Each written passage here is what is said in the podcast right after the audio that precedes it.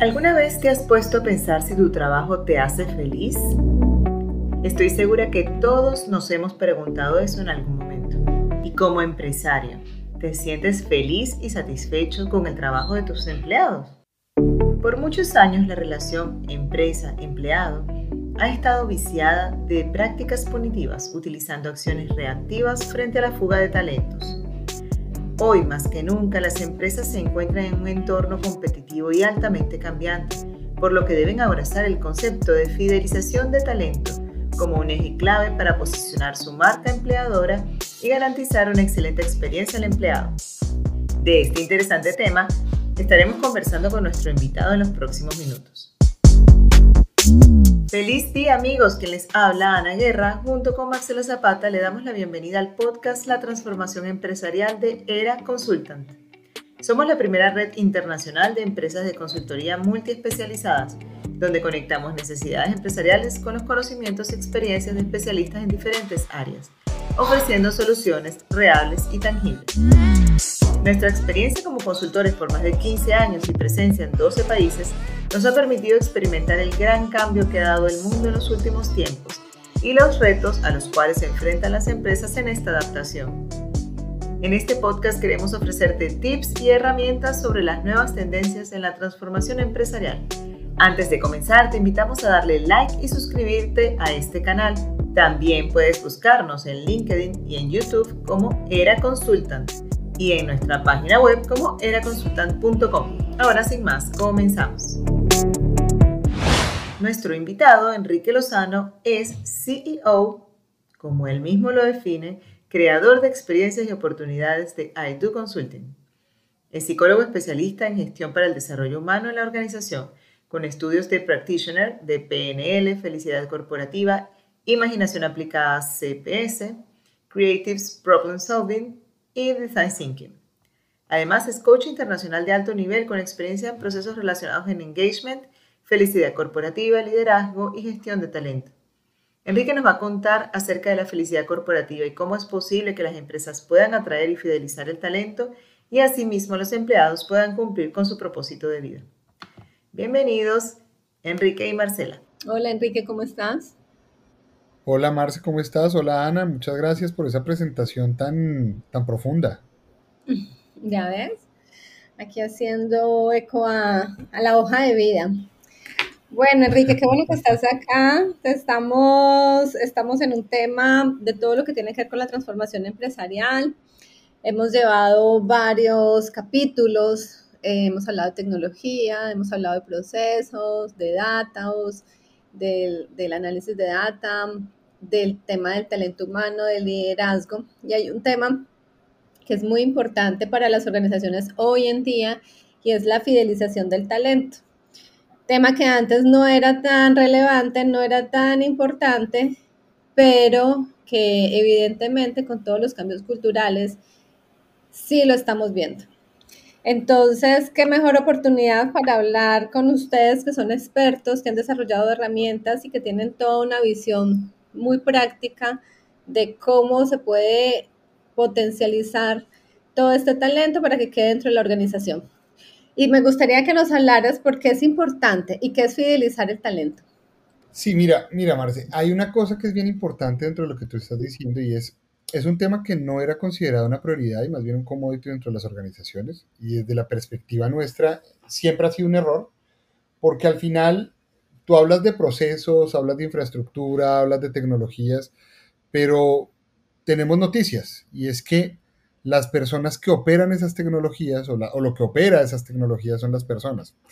Y conseguir una persona te puede costar mucho, mucho, muchísimo dinero, no solo en el proceso de consecución, sino en el proceso de aprendizaje y adicionalmente eh, del tiempo que cueste vacío o, que tienes vacío un cargo dentro de la organización.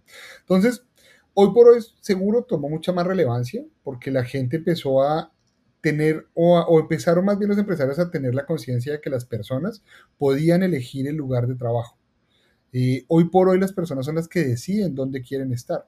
A mí tú me puedes llamar de una empresa muy, muy grande, pero si esa empresa va en contra de algún valor o de algunos valores que para mí sean importantes o no estoy de acuerdo con tu producto o la forma de atender tu cliente, simplemente no estoy allí. Entonces, nosotros nos dimos cuenta que hay una evolución de, entre el concepto de retener y el concepto de fidelizar. Si tú encuentras en Internet o buscas en Internet la palabra retención de talento o retención de personal, te van a salir un montón de links, un montón de enlaces, un montón de información. Pero cuando le das clic a nivel de fidelización, casi que la mayor parte de los enlaces te refieren a fidelización de clientes. Entonces la gran pregunta es, una organización invierte mucho dinero para fidelizar sus clientes y para atraer clientes potenciales.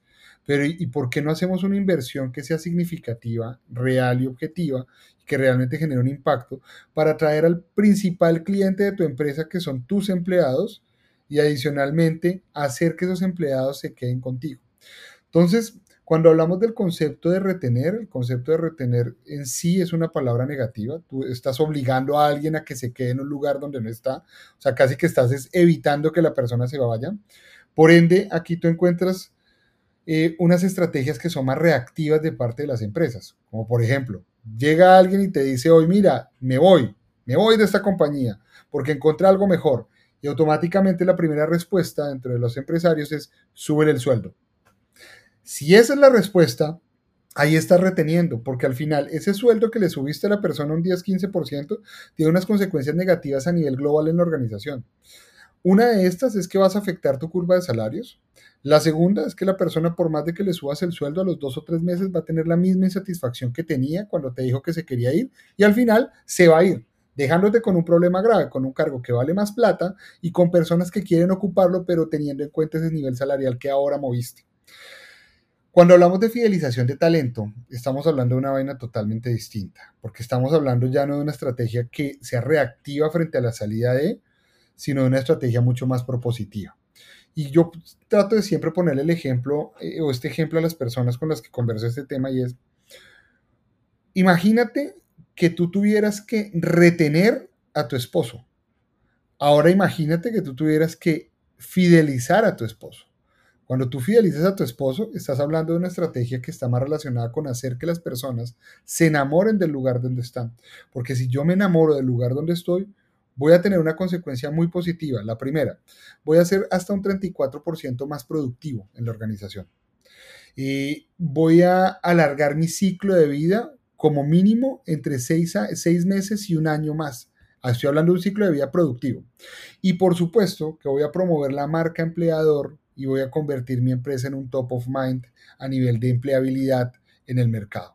Entonces voy a tener más gente hablando de mí, voy a tener gente mucho más comprometida, voy a tener gente que está más enfocada en su trabajo y voy a tener gente que probablemente va a ser mucho más creativa y solucionadora de problemas, más que eh, jugadores pasivos que están buscando más bien hacia dónde irse en un mercado laboral. Entonces, las diferencias entre estos dos conceptos son muy grandes porque cuando logras fidelizar, estás logrando generar una estrategia de mediano y largo plazo. Cuando retienes, estás simplemente solucionando lo que te ocurrió hoy, que mañana va a ser un problema más grande. Eso es un poco como la respuesta frente a esa pregunta de cuál es esa diferencia entre fidelizar o fidelización de talento y retención. Eh, y ahora cuando haces esa diferencia se me viene a la mente esta tendencia de que está ocurriendo en Estados Unidos, de la gran renuncia, eh, lo que está pasando ahora con, la gente joven, recién egresada, que está buscando el balance entre la parte laboral y la parte personal, que es totalmente válido y de pronto para los que no somos tan jóvenes, aunque todavía somos jóvenes, eh, nosotros nos enseñaron en que cuidáramos el trabajo, que las empresas en ese momento yo creo que no eran tan conscientes en que el talento va cambiando y ahora la gente más joven, los llamados millennials o los centennials, eh, realmente tiene otra perspectiva. Y por eso me parece súper importante esto que estás hablando. Y mi pregunta va, antes se hacía con una encuesta de nivel de satisfacción del talento interno. Ahora veo que ha evolucionado ¿Qué ha evolucionado realmente si comparamos estos dos indicadores? ¿Qué crees que, podríamos decir de organización? Mira, nosotros lo que hemos hecho, y acá obviamente me refiero a, un poco el trabajo que hemos venido realizando en equipo, y desde el año 2019, nosotros hemos venido diseñando trabajando en el diseño de un indicador que mida la fidelización de talento y que vaya más allá de la satisfacción. hoy por hoy ustedes pueden encontrar diferentes productos y acá hay un poco de, poco conocimiento a nivel de las empresas que están pensando en que lo único que hay para medir la satisfacción en las organizaciones de parte de los empleados es el famoso clima organizacional. Eh, un clima que muchas veces es más mal concebido. ¿En qué sentido? En que eh, tratan de meter en el clima las organizaciones, meter la medición de calidad, de cultura, de liderazgo, métale todo lo que le quepa para no tener que hacer otra encuesta. Pero eso desvirtúa un poco el concepto, porque hoy por hoy ustedes pueden encontrar, eh, imagínense por un minuto la pirámide de Maslow.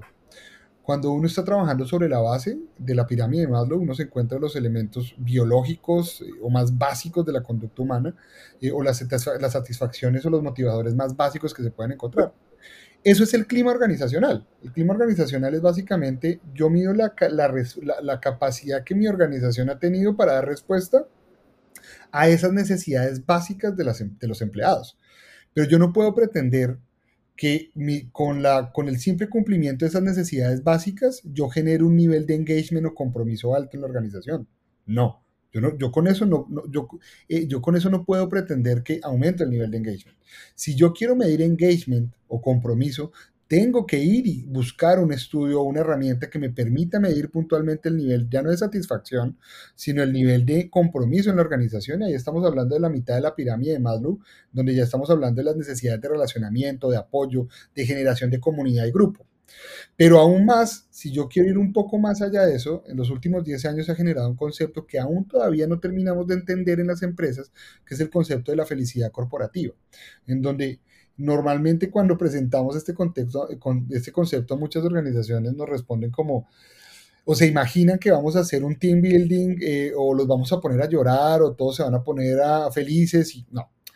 El concepto va mucho más allá. Cuando hablamos de felicidad estamos hablando de un concepto en donde las personas productivas son felices Está directamente ligado a la cultura, al resultado, a yo sentirme útil en lo que estoy haciendo.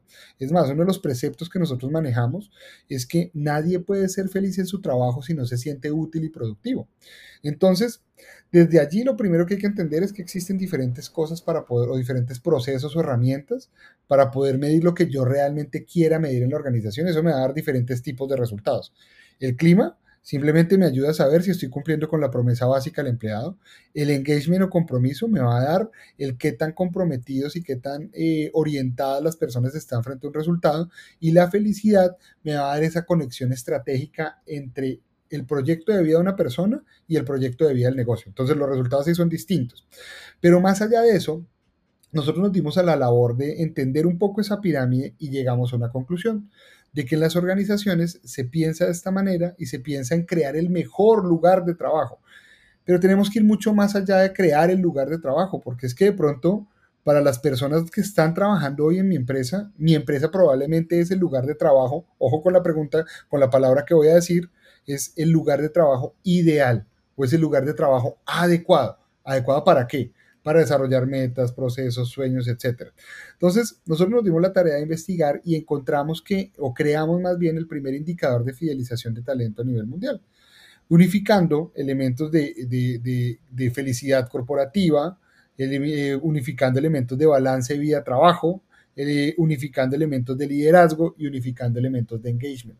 Entonces, cuando empezamos a encontrar una relación entre estos elementos y que estos elementos hagan que el ciclo de una persona, el ciclo de vida productivo de una persona pase de ser eh, de seis meses a un año, alargarlo a cinco, a cuatro o a tres años de manera productiva, pues ya estamos hablando de cosas muy distintas. Ahora, ¿esto cómo se relaciona con las, con las nuevas generaciones o con, las, o con las generaciones de empleados que hoy tenemos?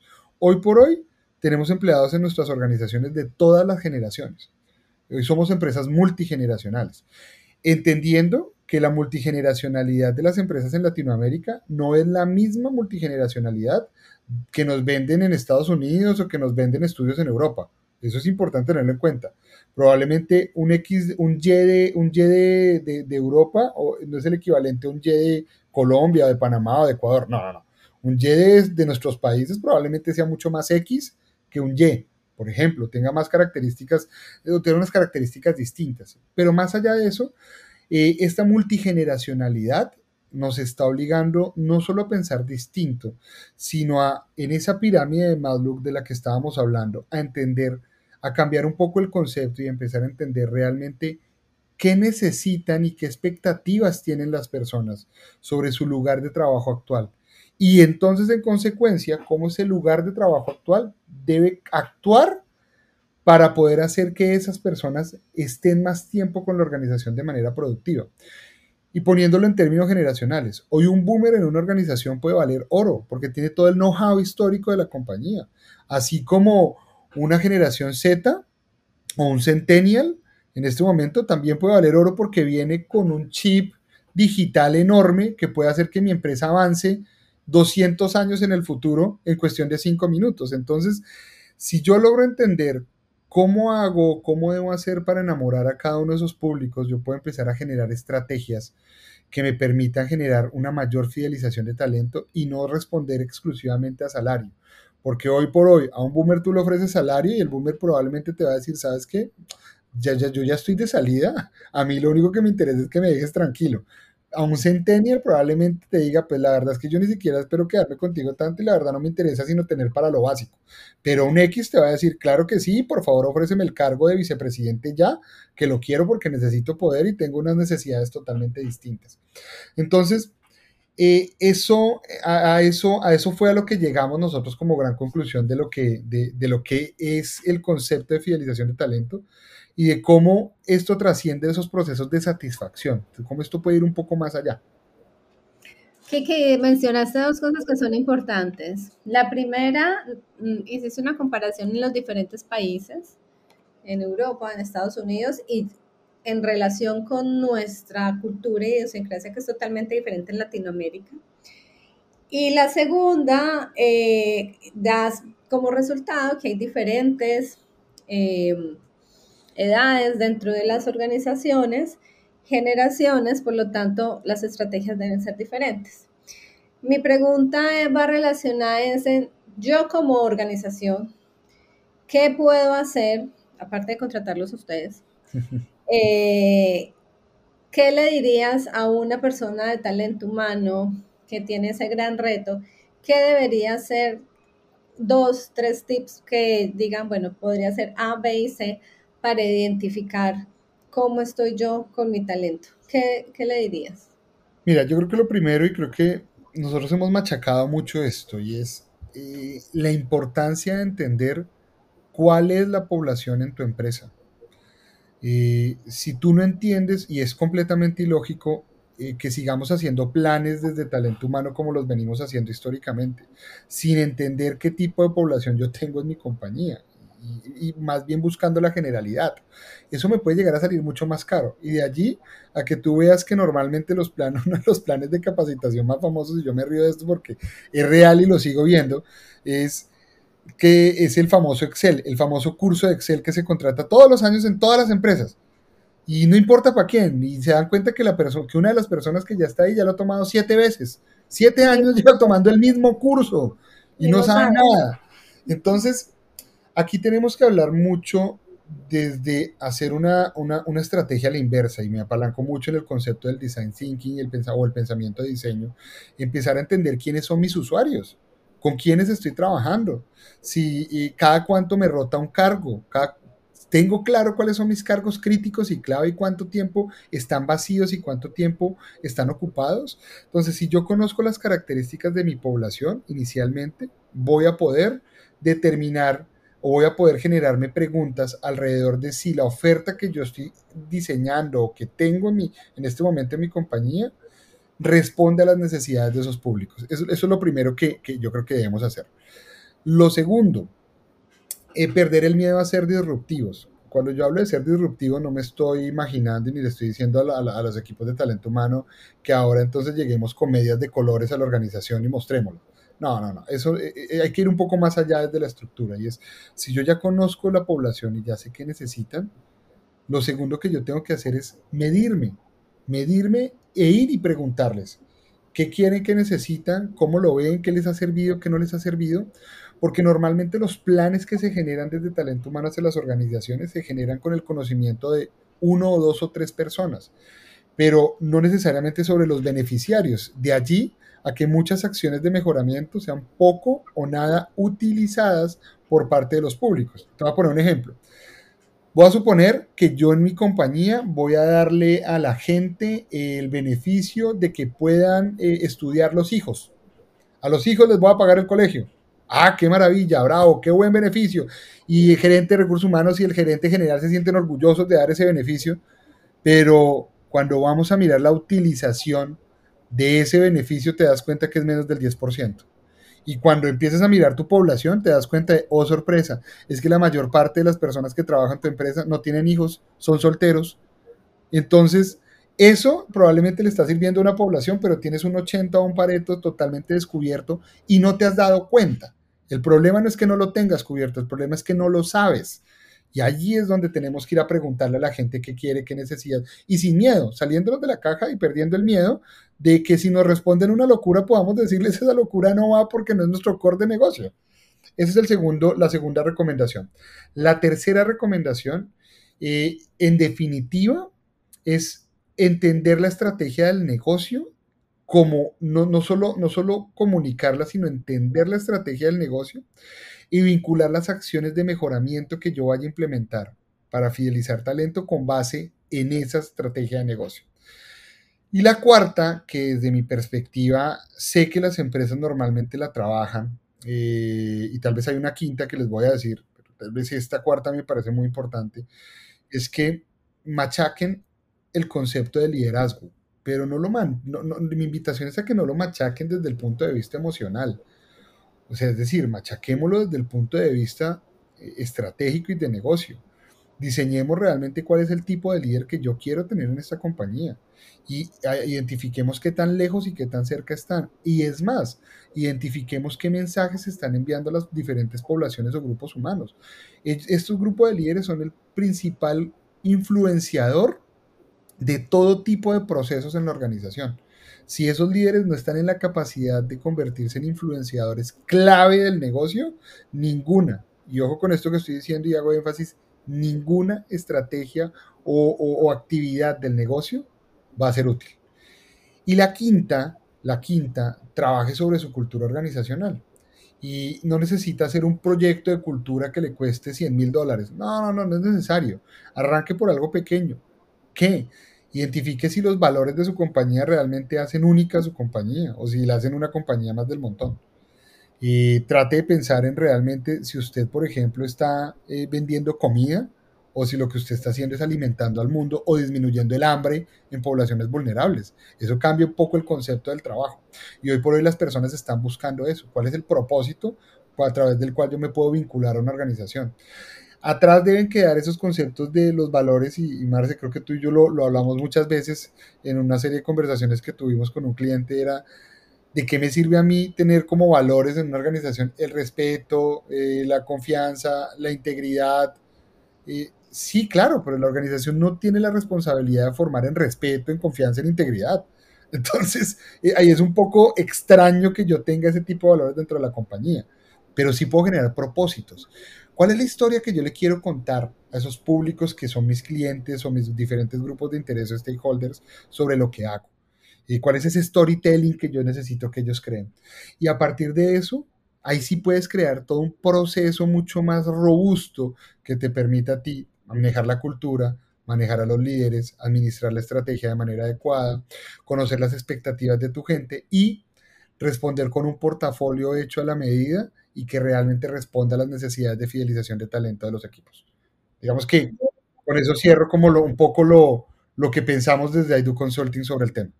Y ya para terminar, quisiera preguntarte, ustedes tienen una herramienta que nos ayuda en esto. Cuéntanos un poquito sobre esta herramienta. Mira, alineado a ese indicador que creamos de fidelización de talento, nosotros eh, creamos hace dos años el primer estudio de fidelización de talento en Latinoamérica. Recogimos 3.200 datos de más o menos 110 empresas divididos. Eh, lo dividimos la muestra poblacional entre niveles estratégicos, tácticos y asistenciales y más de 10 sectores económicos. Y eso nos ayudó precisamente a trabajar sobre una plataforma que hoy por hoy eh, les permite a las compañías identificar cuáles son las preferencias poblacionales de esos 3.200 empleados eh, y a partir de eso generar estrategias que les ayuden a fidelizar el talento. Hoy por hoy estamos mirando mucho más allá y estamos creciendo como en la recolección de datos. Hoy por hoy ya tenemos datos en Panamá, tenemos datos en Colombia, tenemos datos de Guatemala, Costa Rica, Ecuador, Perú y estamos próximos a llegar a Argentina y México. Eso hace que, ojo con lo que voy a decir, este sea casi que uno de los primeros estudios de un indicador regional con data real y ajustada a nuestras realidades latinoamericanas que son muy distintas a las realidades que nos venden en Europa o venidas desde España, por ejemplo, o a las realidades que nos llegan desde Estados Unidos, que son totalmente distintas a lo que nosotros vivimos diariamente. Uy, qué interesante, qué bueno.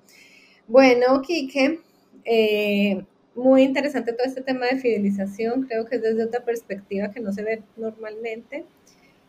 Sabemos que existen y con estos tips que nos has dado, muchas de las personas que nos están oyendo ahí tienen herramientas para iniciar su proceso interno. Y obviamente entre esos procesos internos van a llegar unos planes de acción que se tienen que ejecutar y algunos se podrán hacer dentro del mismo grupo, otros se necesitarán externos que nos ayuden.